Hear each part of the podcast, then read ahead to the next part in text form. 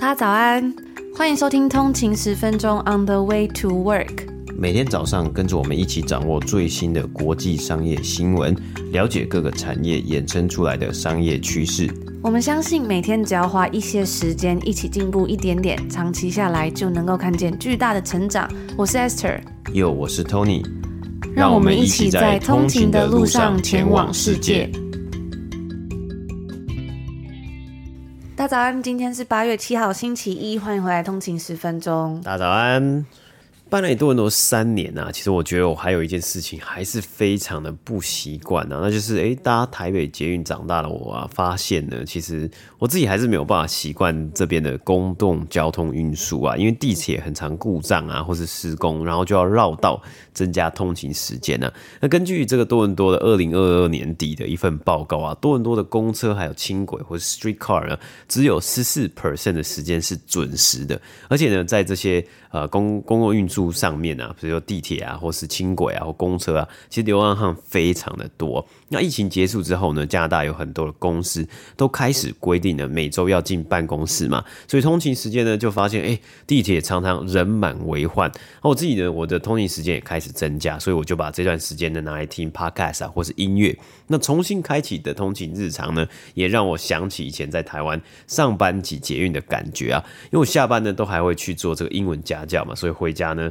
大家都快要半夜了，那常常早上就是睡眼惺忪的站着搭捷运啊到北车，然后再转车。那能够陪伴我度过通勤旅途之中呢，最重要的呃是一个事情呢，当然就是音乐啦。因为我从以前呢到现在就超爱听这个日谣啦，从 One Ok Rock 啊或 Ellie Garden 还有 Glade，有时候呢其实听到充满有能量、有爆发力的歌曲呢，就有开启一天的动力啊。当然呢，从以前到现在呢，当然从现在呢还要再加一个收听通勤十分钟的。Podcast 嘛，那说到通勤听音乐呢，那就一定需要一个好的无线蓝牙耳机啊。今天呢，很开心可以介绍我自己最喜欢用的耳机品牌 Anker 的 Soundcore。那 Soundcore 呢，对我来说是一个很重要的品牌啊。还记得在三年前呢，我们刚刚成立通勤十分钟的频道的时候呢，Soundcore 就是前三个愿意和我们通勤十分钟合作的品牌，所以。我一直呢都对于 Soundcore 的品牌印象非常非常的深，也是自从那个时候啊，我就都使用 Soundcore 的 Liberty 系列无线蓝牙耳机啊，所以这一次呢。很开心要推广呢最新推出的 Liberty Four NC 主动降噪的真无线蓝牙耳机。那这个 NC 呢，就是 Noise Cancellation 降噪嘛。因此啊，Soundcore 在这一款耳机之中呢，使用到了领先业界的主动降噪技术啊，带来历代最强的降噪耳机啊，有 SGS 认证的九十八点五趴的降噪能力啊。所以不不管是在公车、捷运啊、高铁、飞机呢，都可以让大家在纷纷。扰扰或是非常的非常嘈杂的一个时间之内呢，独享安静一隅啊。那因为我也使用 Soundcore 的无线蓝牙耳机也已经快要三年了，我非常的习惯。可是我在收到 Liberty Four NC 使用之后呢，我也整个惊为天人啊，因为完全是体会到升级有感这个形容词啊。它不只是有降噪的功能，而且降噪真的是非常的，就是完全的有感觉。就是你在外面啊，可能你在外面其实我觉得多伦多的地也非常的吵啊，所以你戴上耳机呢，就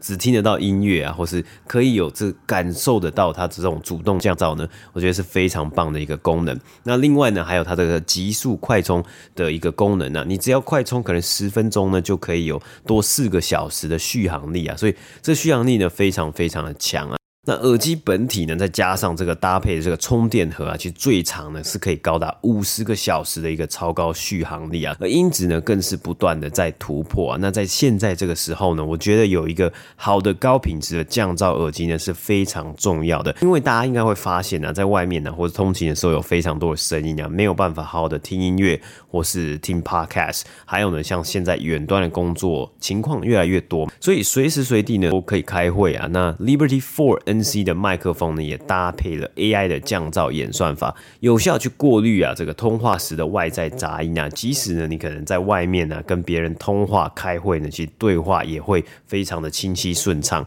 那还有一个我觉得很不错的设计呢，就是它支援多点连线呢、等于说你这耳机呢可以同时的连接到手机还有电脑，等于说我可以在工作的时候收听 Podcast 或听音乐，而如果我要开会的时候，我就可以快速的连接到电脑呢，然后就开始开这个线上的 meeting 嘛。所以，如果呢，你还在找一个好的真无线蓝牙降噪耳机的话呢，我真的非常推荐可以去看看这一款 Liberty Four NC 啊。那这一次呢，也非常的感谢 SoundCore 提供通勤族的专属折扣码。那这个折扣码呢，可以折扣刚上市呢就可以折扣两百块台币啊，直到八月三十一号。折扣码是叫做 On the Way。For NC，那这个 On the Way For NC 呢，我会把整个折扣码呢放在我们的这个资讯栏，还有连接。大家如果有兴趣的话呢，想要找一个好的真无线蓝牙降噪耳机的话呢，要记得去我们今天 Show Note 下面的连接看看哦。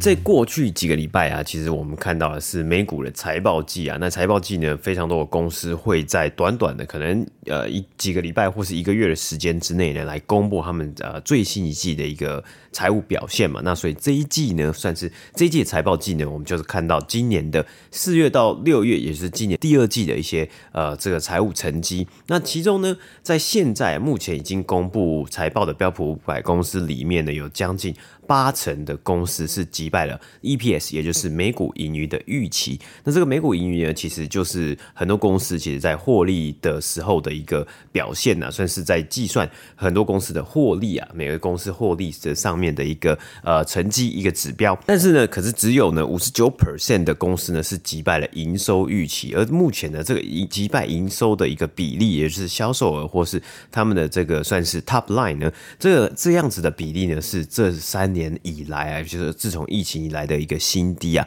所以可以值得注意一下。下周呢，或是说，哎、本周啊，其实如果是台湾的，哎、就本周，或是我们在这里北美时间周日呢，所以是下周呢，一样还是会有很多的重磅公司要来公布他们的财报嘛，包括 UPS、依赖 Lily 啊，这个算是礼来公司，算目前是呃全全世界上面最大的这个制药公司。之一啊，那它旗下有非常非常多的药呢，都算是啊、呃、明星商品。然后他们也目前正在试验啊，包括呃这几年呢，其实很红的减肥药啊，还有呢呃一直以来呢，依赖力就是想要积极的来去研发出治疗阿兹海默的药物。目前呢也是持续的在进行试验嘛。还有迪士尼以及阿里巴巴这些公司，那再加上呢，其实下周还有公布像是消费者物价指数 （Consumer Price Index） 以及生产者物价指数，一样呢也是非常精彩的一周啊。接下来呢，我们稍微统整一下上个礼拜呢，大家值得一看的一些财报的表现呢、啊。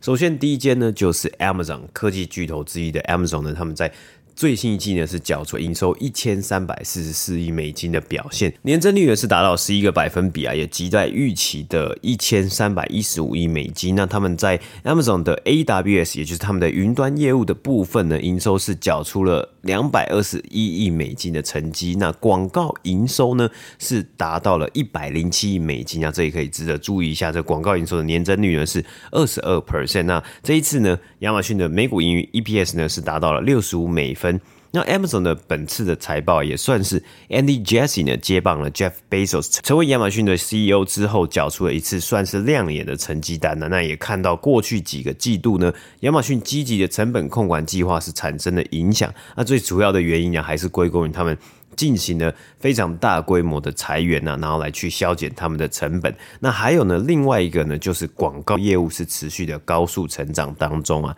亚马逊的这个云端业务呢，叫做 AWS 啊，它的成长率啊，在这一季其实也是高于预期的。可是呢，它仍然低于过去几年的这种呃一直不断的增长啊。特别是呢，在疫情的时候呢，有非常多的公司是被迫嘛，然后呃加速了他们这个数位化的转型，所以呢，转换到了云端的服务上面嘛，但是呢，在这几个季度呢，其实呃，慢慢的这样子的成长呢，其实或许没有到这么的快速啦。其实其他的大型科技公司的云端业务呢，包括 Google 啊，还有 Microsoft 呢，其实在最近这几个季度也都有看到成长放缓的趋势。而我们刚刚说到亚马逊的广告业务呢，成为本季的算也是亮点之一啊，年增率呢，这个营收的年增率成成长超过了二十个百分比啊，也算是继续的保持了高速成长啊。相反的呢，我们稍微比较一下，FB 的母公司，脸书母公司 Meta 呢，它的广告单季营收呢是在三百二十亿美金啊。那这一季呢，其实呃 Meta 也是缴出了还不错，也有击败预期的成绩，那它的这个股价也是随之上涨嘛。因为在这一季呢，他们的呃营收的年增率呢是达到这个广告营收年增率也是达到十一个百分比啊。但是呢，其实我们可以看到啊，亚马逊呢，它的广告营收也慢慢的在接近啊，虽然还是有一个两百亿美金的差距，可是突破了单季广告营收突破一百亿美金呢，其实呢也算是对于亚马逊来说呢，这个区块呢开始可以。对他们的营收贡献呢，占一定的比例啊。那我们之前其实也看到了，不只是亚马逊啊，还有很多的呃零售啊，其实零售这种连锁超市啊等等，像沃尔玛啊，他们也积极的要来进军，来去抢占这个广告版面或是广告市场的这些呃这块大饼啊。所以亚马逊呢，在缴出了一个不错的成绩单之后呢，在上周五的时候，美股收盘呢也大涨了八个百分比。另外一间。科技巨头公司呢，在上周公布财报，就是 Apple 苹果啊，它在这一季呢，最新一季的营收是缴出了八百一十八亿美金的成绩单，年增率呢是呃是下降的，比起去年同期呢是呃少了一个百分比啊，所以基本上是差不多，但是这样子的一个表现也是微幅的呃高于预期的八百一十六亿美金。在整体营收之中呢，苹果的 iPhone 的部门呢，或是 iPhone 的区块呢，营收是缴出了三百九十六亿美金，比去年同期也是少了两个百分比。Mac 的营收呢，就算他们的这个电脑以及笔电的这个部分的营收呢，是缴出了六十八亿美金啊，比起去年同期也是少了呃低了七个百分比。那 iPad 的营收呢，是缴出五十七亿美金，也比起去年同期是有低，而且好像还低蛮多。那其他产品的部分呢，像是包括呃它的耳机啊，还有其他呃各。各种的这个不同的其他产品呢，都放在这个区块呢，是缴出了八十二亿美金的营收啊。那另外一个亮点呢，是他们在服务的的部分呢，它的营收呢是缴出了两百一十二亿美金。那 EPS 呢，Apple 的本季的每股盈余是达到了一点二六块美金，也击败预期的一点一九块美金啊。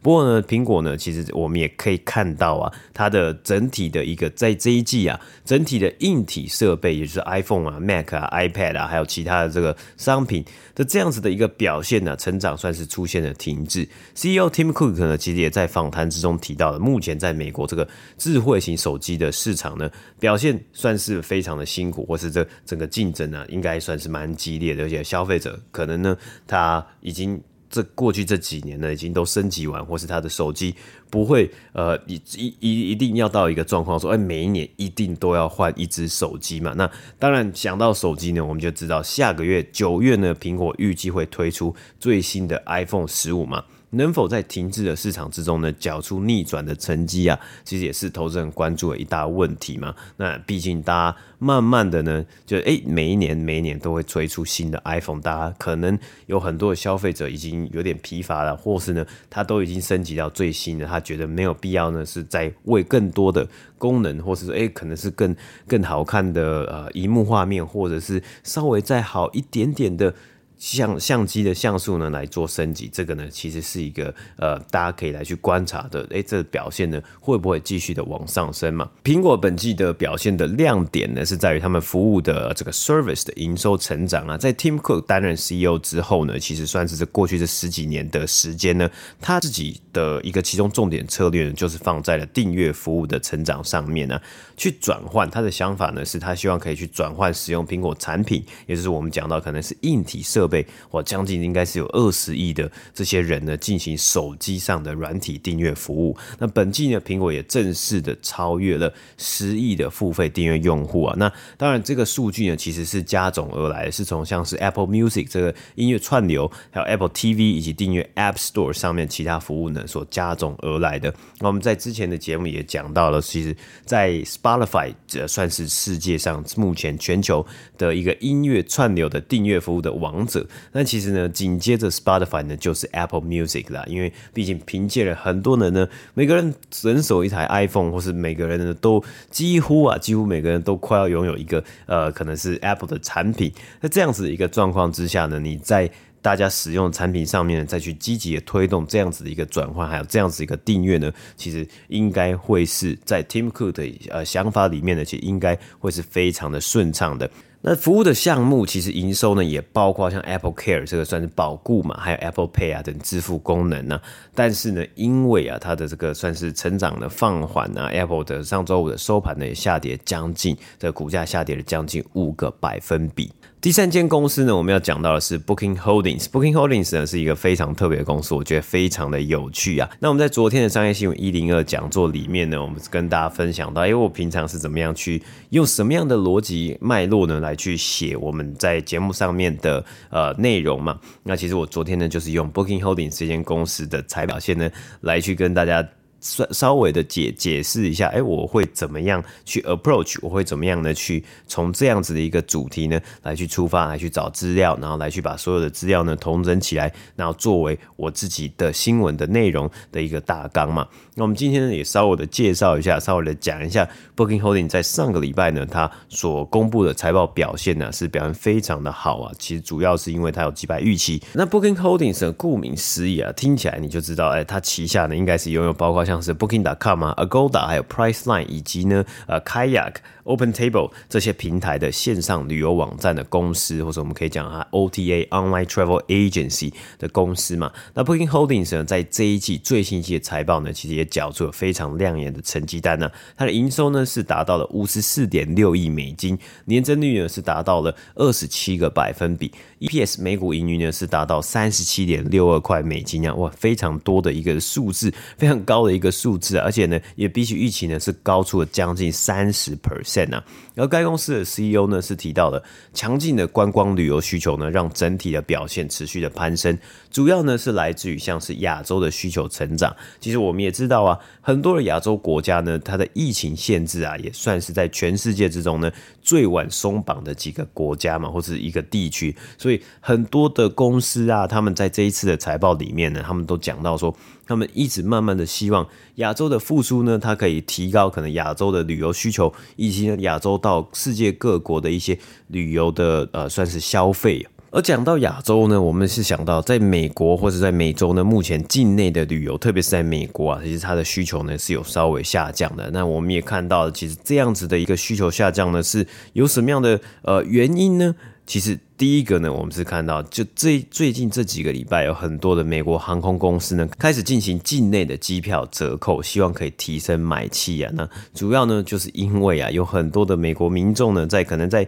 今年七月、八月暑假呢，暑假是一个旅游旺季啊，他们可能选择要出国，或者他们可能选择一个制定一个旅游计划。可是呢，因为第一个。美国的这个本土啊，或是美国境内呢，有很多的通货膨胀的一个呃问题嘛，所以你可能去，你可能从 A 城市呢去到 B 城市，你会觉得哎，好像一样很贵。然后可能不划算，所以呢，有更多的美国人呢，美国的消费者呢是选择出国旅游啊。那第一个呢，第一第一大算是 popular 最热门的景点呢，其实就是欧洲了，往欧洲去啊。那根据研究指出啊，其实在今年暑假呢，美国前往欧洲的旅客呢，有可能比去年暑假呢再高再多出五十五个百分比啊，所以非常非常的多。那也导致呢，有很多的美国公司，特别是啊。这个呃，美国专门专注在美国境内的航空公司呢，他们开始进行境内的机票折扣啊，毕竟这是他们，这也算是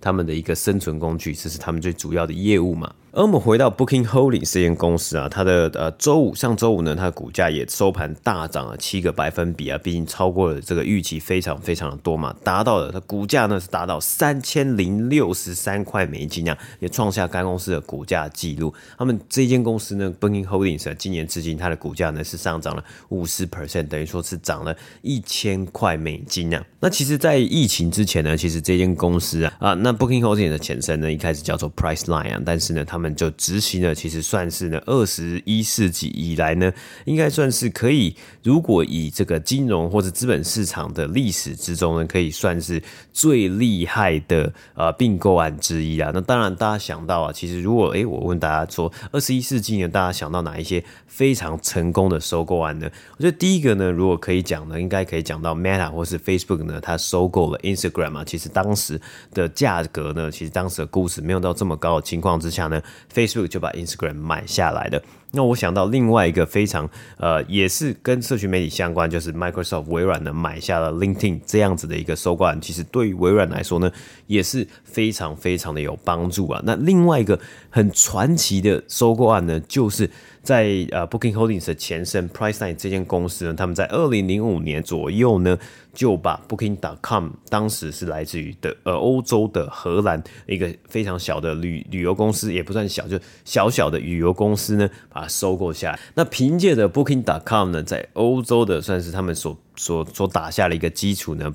这整间公司，他们他们就从二零零五年的持续的哎表现，一直在节节的攀升啊，所以股价呢也持续持续的飙涨啊。那这个股价呢，其实它从二零零五年到二零二三年呢，其实应该可以算是涨了至少应该有一百倍，快要将近一百倍了，非常。非常的夸张啊，所以呢，这间公司我觉得一直以来呢，它算是除了科技巨头之外呢，一间大家可能比较容易忽略的科技公司啊。那其实其中有几个原因是因为在疫情之前呢，其实它也经历了它的股价也没有到涨得非常的凶猛，因为它的成长呢开始在放缓的时候呢，在二零一七年到二零一九年，它其实股价成长呢跟大盘其实差不多，甚至比大盘还低一点。那二零二零年呢遇到疫情呢，当然股价是重重的下。跌，不过呃，在当时我记得二零二零年最低可能在一千块左右啊，所以从二零二零年的低点到今天或者到上个礼拜五呢，涨到了三千零六十三块呢。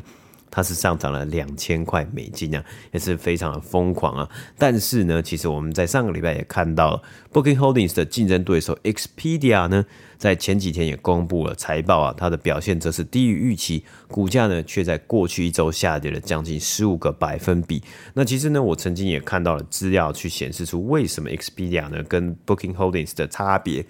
其中一个很大的差别呢，是在于说，Expedia 其实它有非常多的业务呢，是在美国境内的业务啊。美国境内的旅游需求在最近呢，其实没有到没有没有像是欧洲的旅游需求或其他全球的旅游需求这么的高，所以呢，这也可能是其中一个原因呢，让 Expedia 呢它的表现。好，是既然这一季的表现呢是低于预期的，那另外一间公司呢也是直接竞争对手的 Airbnb 呢，在第二季的财报呢，营收成长了十八个百分比，达到二十四点八亿美金。可是呢，因为订房天数还有体验的数字呢是低于预期的，还有再加上他们出现了成长趋缓的一个现象，当然还是有持续在成长，可是呢，这速度呢没有像前几个季度一样来得快嘛，所以 Airbnb 的股价呢在过去一周呢也下。跌了八个百分比啊！其实，在对于旅游市场来说呢，还有旅游产业来说呢，有非常多的投资人都一直在问的这个问题呢，大家也可以在今年下半年呢继续来去关注，就是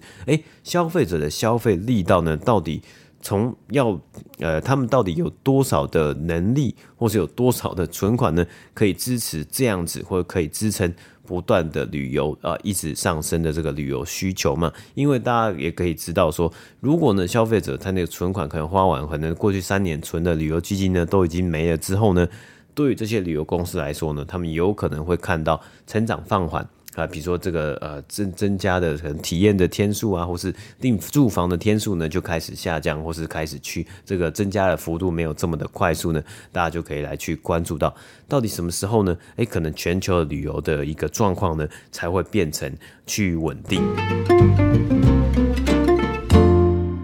好，那下一则新闻呢，我们要讲到啊，在上个月啊，其实七月十九号呢是过完了美国的全球热狗日啊。我们发现呢，其实在今年夏天最受欢迎的似乎不是冰淇淋，也不是夏日调酒，也不是冰冰凉凉的饮料，却是热狗 （hot dog）。因为啊。对现在的经济环境来说啊，便宜又好吃的热狗堡可以说是最佳的选择了。根据《华尔街日报》的报道呢，热狗已经成为今年夏天的代表食物之一啊。根据 National Hot Dog and Sausage Council 的数据呢，每年美国人在超市购买的热狗数量呢是高达了九亿磅重啊。而在全年之中呢，七月是大家购买最多热狗的一个月份呢。那成立于一九一六年，由热口单起家到现在成为上市公。司的 Nathan's Famous 就发现呢，在上一季呢，他们的热狗销量呢是成长了十一个百分比。更有趣的是呢，除了超市之中的这个热狗之外啊，在餐厅竟然也出现了类似的现象。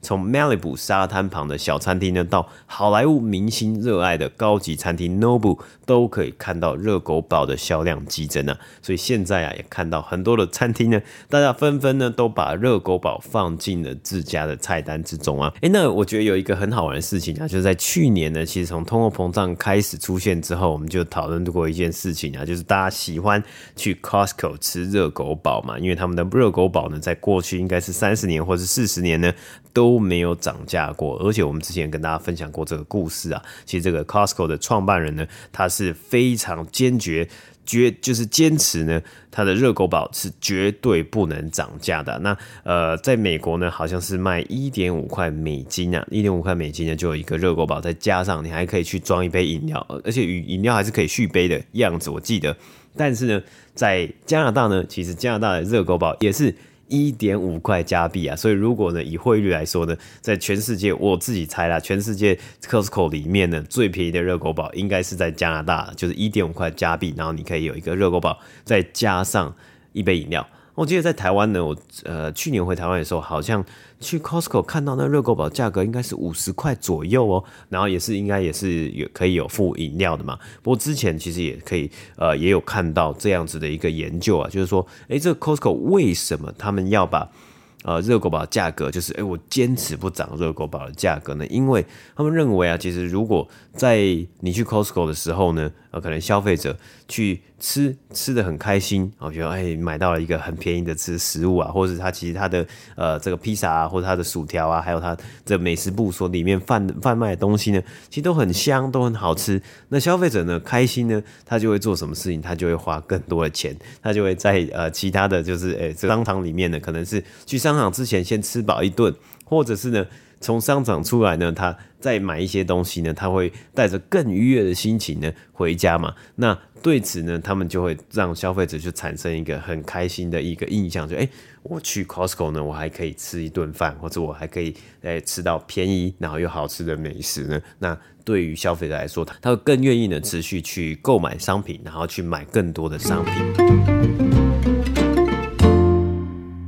那今天的第三则新闻呢，我们要讲到啊，其实我们之前也才跟大家分享到，日本的迪士尼啊是有多赚钱，就东京迪士尼是有多赚钱呢？还有他当时呢是怎么做到让迪士尼愿意到日本开游呃游乐园的故事嘛？哎，但是这其实这几天呢，我看到一篇《华尔街日报》的文章啊，标题却非常的耸动，写着迪士尼呢其实已经好几年没有这么的空了。那这是一件非常匪夷所思的事情嘛，因为现在其实正值夏天啊，那小朋友，比如学生呢，又都在放暑假，怎么会说整个游乐园空空的呢？而副标题呢是写到啊，他说：“诶，现在的迪士尼乐园呢，排队等设施的等待时间变短了，乐园也推出了更多的折扣。”那旅游分析师以及广告商呢，都表示说，今年夏天到美国迪士尼乐园，还有其他竞争对手的乐园、游乐园呢的人潮呢，都降低了非常多。从旅游公司追踪这些游乐园的设施等待时间的数据可以发现呢，在美国佛罗里达的奥兰多的迪士尼呢，在七月四号美国独立日。啊，美国这个 Independence Day 或是 July Fourth 的周末呢，排队时间却是过去十年来最短的。在之前呢，迪士尼的高层有透露说，他们预估今年在美国乐园的部分呢，营收将会更显疲软。除此之外呢，我们也看到啊，像是奥兰多地区乐园附近的饭店呢和度假村都纷纷的推出折扣了。即使是在假期高峰呢，像是圣诞节的时候，竟然也有折扣，这是一件很罕见的事情啊。那其实我们今天在第一则新闻讲到 Booking Holdings 的这个财报的时候，就也提到说，哎，美国境内的旅游呢，确实看到了疲软的现象，或者说，哎，我们从航空公司来。推出境内机票打折这件事情呢，看到了，可能它的需求没有这么的多，有过多的一个 inventory 的，对于可能是这个机位啊，或是说有过多的机票没有办法销完，所以呢，它必须来去推出折扣啊，会推出促销。来促进买气嘛。那没想到，其实，在乐园的部分呢，饭店啊、度假村啊，还是游乐园呢，其实也看到一样的现象，也更加的证实说，哎，在美国这个部分呢，有许多的地区呢，它的一个旅游的呃趋势啊，或是旅游的人潮呢，可能不像之前一样这么的多，或者不像预期呢会有这么的多人了。那另外一件事呢，就像呢，我们最近啊，其实也发现很多品牌在打折嘛。第一个呢，其实可以想到，如果你打折，其实呃，我觉得啦，其实很直观的呢，有某一件事情，我们就会想到，就是诶，它库存太多卖不完了。那另外一个呢，就可以想到，诶，现在呢，可能消费者的消费力道呢也降低了。那当然，消费力要降低也不是代表说大家就没有钱了，而是呢，大家可能会更谨慎来去选择他花下一笔钱的时候的呃方向，可能是花在呃这个旅游上面，或者是他花在要买这件个东西，或是买衣服。或是买哪一个区块，而不是呢，像是可能疫情的时候，或是过去两年啊、很多人呢都是有比较多就存到了很多的钱，或者我们这个美国的刺激经济的支票呢，有非常多的现金呢，可以去什么东西都可以买到。那以上呢就是今天我们要跟大家分享所有的新闻内容了。那其实呢，在呃，应该算是今天早上我们有寄出了第五十二期的。通勤精酿商业新闻电子报啊，不知不觉呢就来到了第五十二期了。那我们其实平常这个商业新闻电子报、通勤精酿的这个电子报呢，我们都是在每个礼拜六的早上寄出的。那其实啊，如果来到了第五十二期啊，也就代表着我们已经寄出五十，就写了五十二个礼拜、五十二期的一个电子报嘛，也代表这个电子报呢已经推出满超过一周年了。很感谢呢大家的喜欢以及支持啊。让我们更有动力呢，继续写下去。那我自己呢，也很享受每个礼拜写《通勤精酿》这个电子报的时光啊。虽然每一则的新闻的长度呢，不像我们平常正常的节目里面呢，都这么的长或是这么的深入。但是呢，能够整理多则比较多一点有趣的新闻呢，我自己也很开心，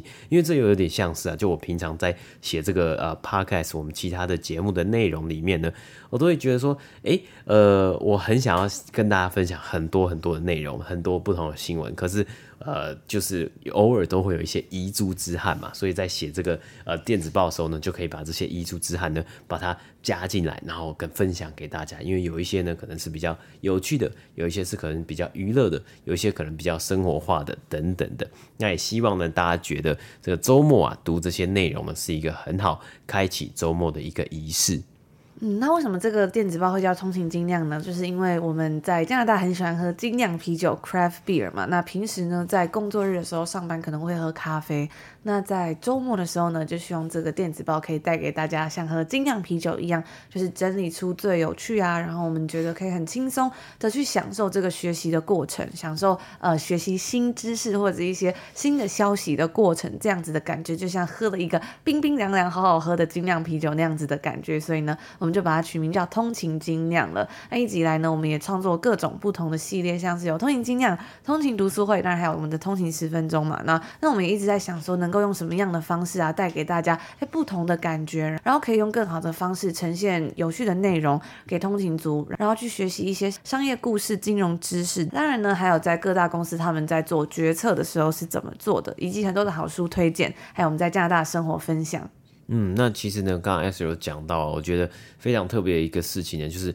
从通行精量的电子报呢，我们衍生出来这个系列。通勤读书会啊，其实在推出之后呢，也都是大受好评啊。我觉得很棒啊，是一个可以有一个呃稳定的平台跟大家分享，甚至是交流好书。也很谢谢呢，通勤族每个月都提供超赞的书单。那其实因为一开始的时候呢，是我们这个通勤读书会呢，一开始是分享我们两个呢自己所看过很喜欢的书，还有我们目前在看的书嘛。那之后呢，就演变成每个月呢，我们都在 IG 上面去询问大家目前有看到了什么多什么，目前看在读的书是什么书嘛？结果我们收到超级超级多呢，我自己觉得很有品味也很有深度的清单呢。嗯，那一开始我们在做通勤读书会的时候呢，其实都是我们分享比较多嘛，然后到后来呢，就开始看到真的有慢慢越来越多人哎会跟我们分享你们在看什么书，然后呢，我觉得真的都是很棒的书，而且真的是很多书我没有听过，然后我真的自己都会去买来看。像是呃前阵子在七月份的通行读书会呢，有通行族推荐了台湾的作家陈思宏所写的《楼上的好人》，那他是夏日三部曲其中里面的一本嘛。然后呢，我就去查了一下，我就发现了哇，这觉得非常的有趣。然后我就去买了第一本这个《鬼地方》这个作者他写的书。哇，我真的是三天就看完了，非常非常的好看。虽然人在加拿大呢，但是好像带我穿越了，回到台湾的呃乡下，在里面他写这个永靖这个地方，然后呢穿越回了几十年前这样子，我自己觉得非常的喜欢，然后也很开心呢，有这么多很棒有才华的作者在努力着写了这么多这么棒的作品给我们，而且因为我们现在人在这里嘛，所以呢，我觉得也很开心有透过。电子书的方式，让我们可以不用回到台湾就可以去看这些书，或者是不想要带这么重的这些书，这样飞来飞去呢也很方便。嗯，对啊。但我觉得其实，在电子书在读的。部分呢，虽然呃没有说这这个那种纸本的书有这个翻书的感觉嘛，有一个厚实感，可是呢，我觉得我自己在使用电子书的时候呢，我就很喜欢是你可以画重点，然后呢，你可以把它输出，然后可以放在你自己的电脑上面啊，可能你自己的可能第二大脑啊，或是你自己的这个数位知识库里面呢，你就可以去从呃这个时常的去回回过头来，然后去查找，哎，去搜寻呢，你在这些书里面所。找到的，或者说记录下来所学到的一课。那其实我们刚刚讲到，我们一直以来呢，都希望呃提供大家很多的价值，然后用不同的形式，或是用不同的方式呢，跟大家学习呃很多的主题嘛。那其中一个系列呢，特别是我们今年下半年算重新取的启动吗？或是今年下半年一个大计划呢，就是我们每个月的嗯，现在还不知道名字叫什么，但是呢，整个主题的系列的名字，但每个月的通勤十分钟的这个商业。新闻相关的讲座嘛，我们在七月举办了商业新闻一零一的讲座，在昨天呢，我们举办商业新闻一零二，就八月的这场讲座呢，也顺利的结束了。看到了超级多的准时早起听讲座的通勤族啊，很感动。因为呢，也谢谢大家在周末的时候啊，还是热忱满满。努力的学习，参加讲座，跟我们一起互动。嗯，那我们最近也在想啊，因为我们有通勤读书会、通勤精酿跟通勤十分钟这个频道嘛，但是我们还没有想到这个讲座呢，可以取叫什么样的名字。所以通勤族，如果你们有什么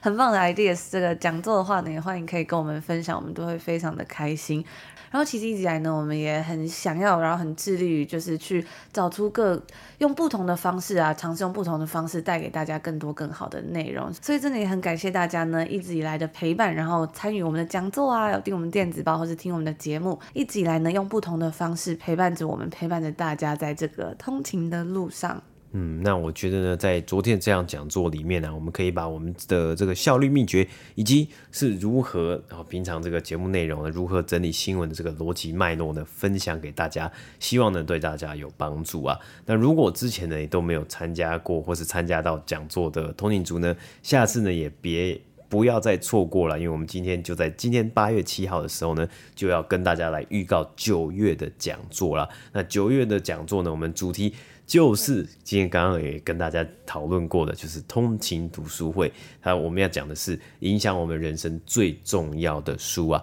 那我也希望呢，用讲座这个直播的方式啊，可以有更多的互动以及讨论啊。或许在这一次的一个讲座里面呢，大家我们也会先把我们要分享的书单呢，可能先公布出来。那大家呢，你可以先去看过之后呢，或是你可以买买了这些书，然后你自己呢有什么样的心得，我们或许会在讲座之中呢有一个。时间有一个段落呢，可以让大家一起互动，然后一起交流，或是大家可以提供你自己的一个 feedback 或你自己的一个读书心得啊。所以这个主题呢，我是非常非常的期待。那当然，我们之前讲过呢，每一个月都会有一个系列讲，就是有一个主题讲座嘛。之后呢，我也有收集到了非常多通勤族的回复，想要了解什么。那我自己也有准备一系列我自己想要分享的主题啊，包括像是可能更进一步是解。呃，了解说商业模式的分析啊，还有呢，像是金融知识啊，或者呢是笔记整理啊，或使用呃，有的空运组想要询问说怎么使用 Notion 啊，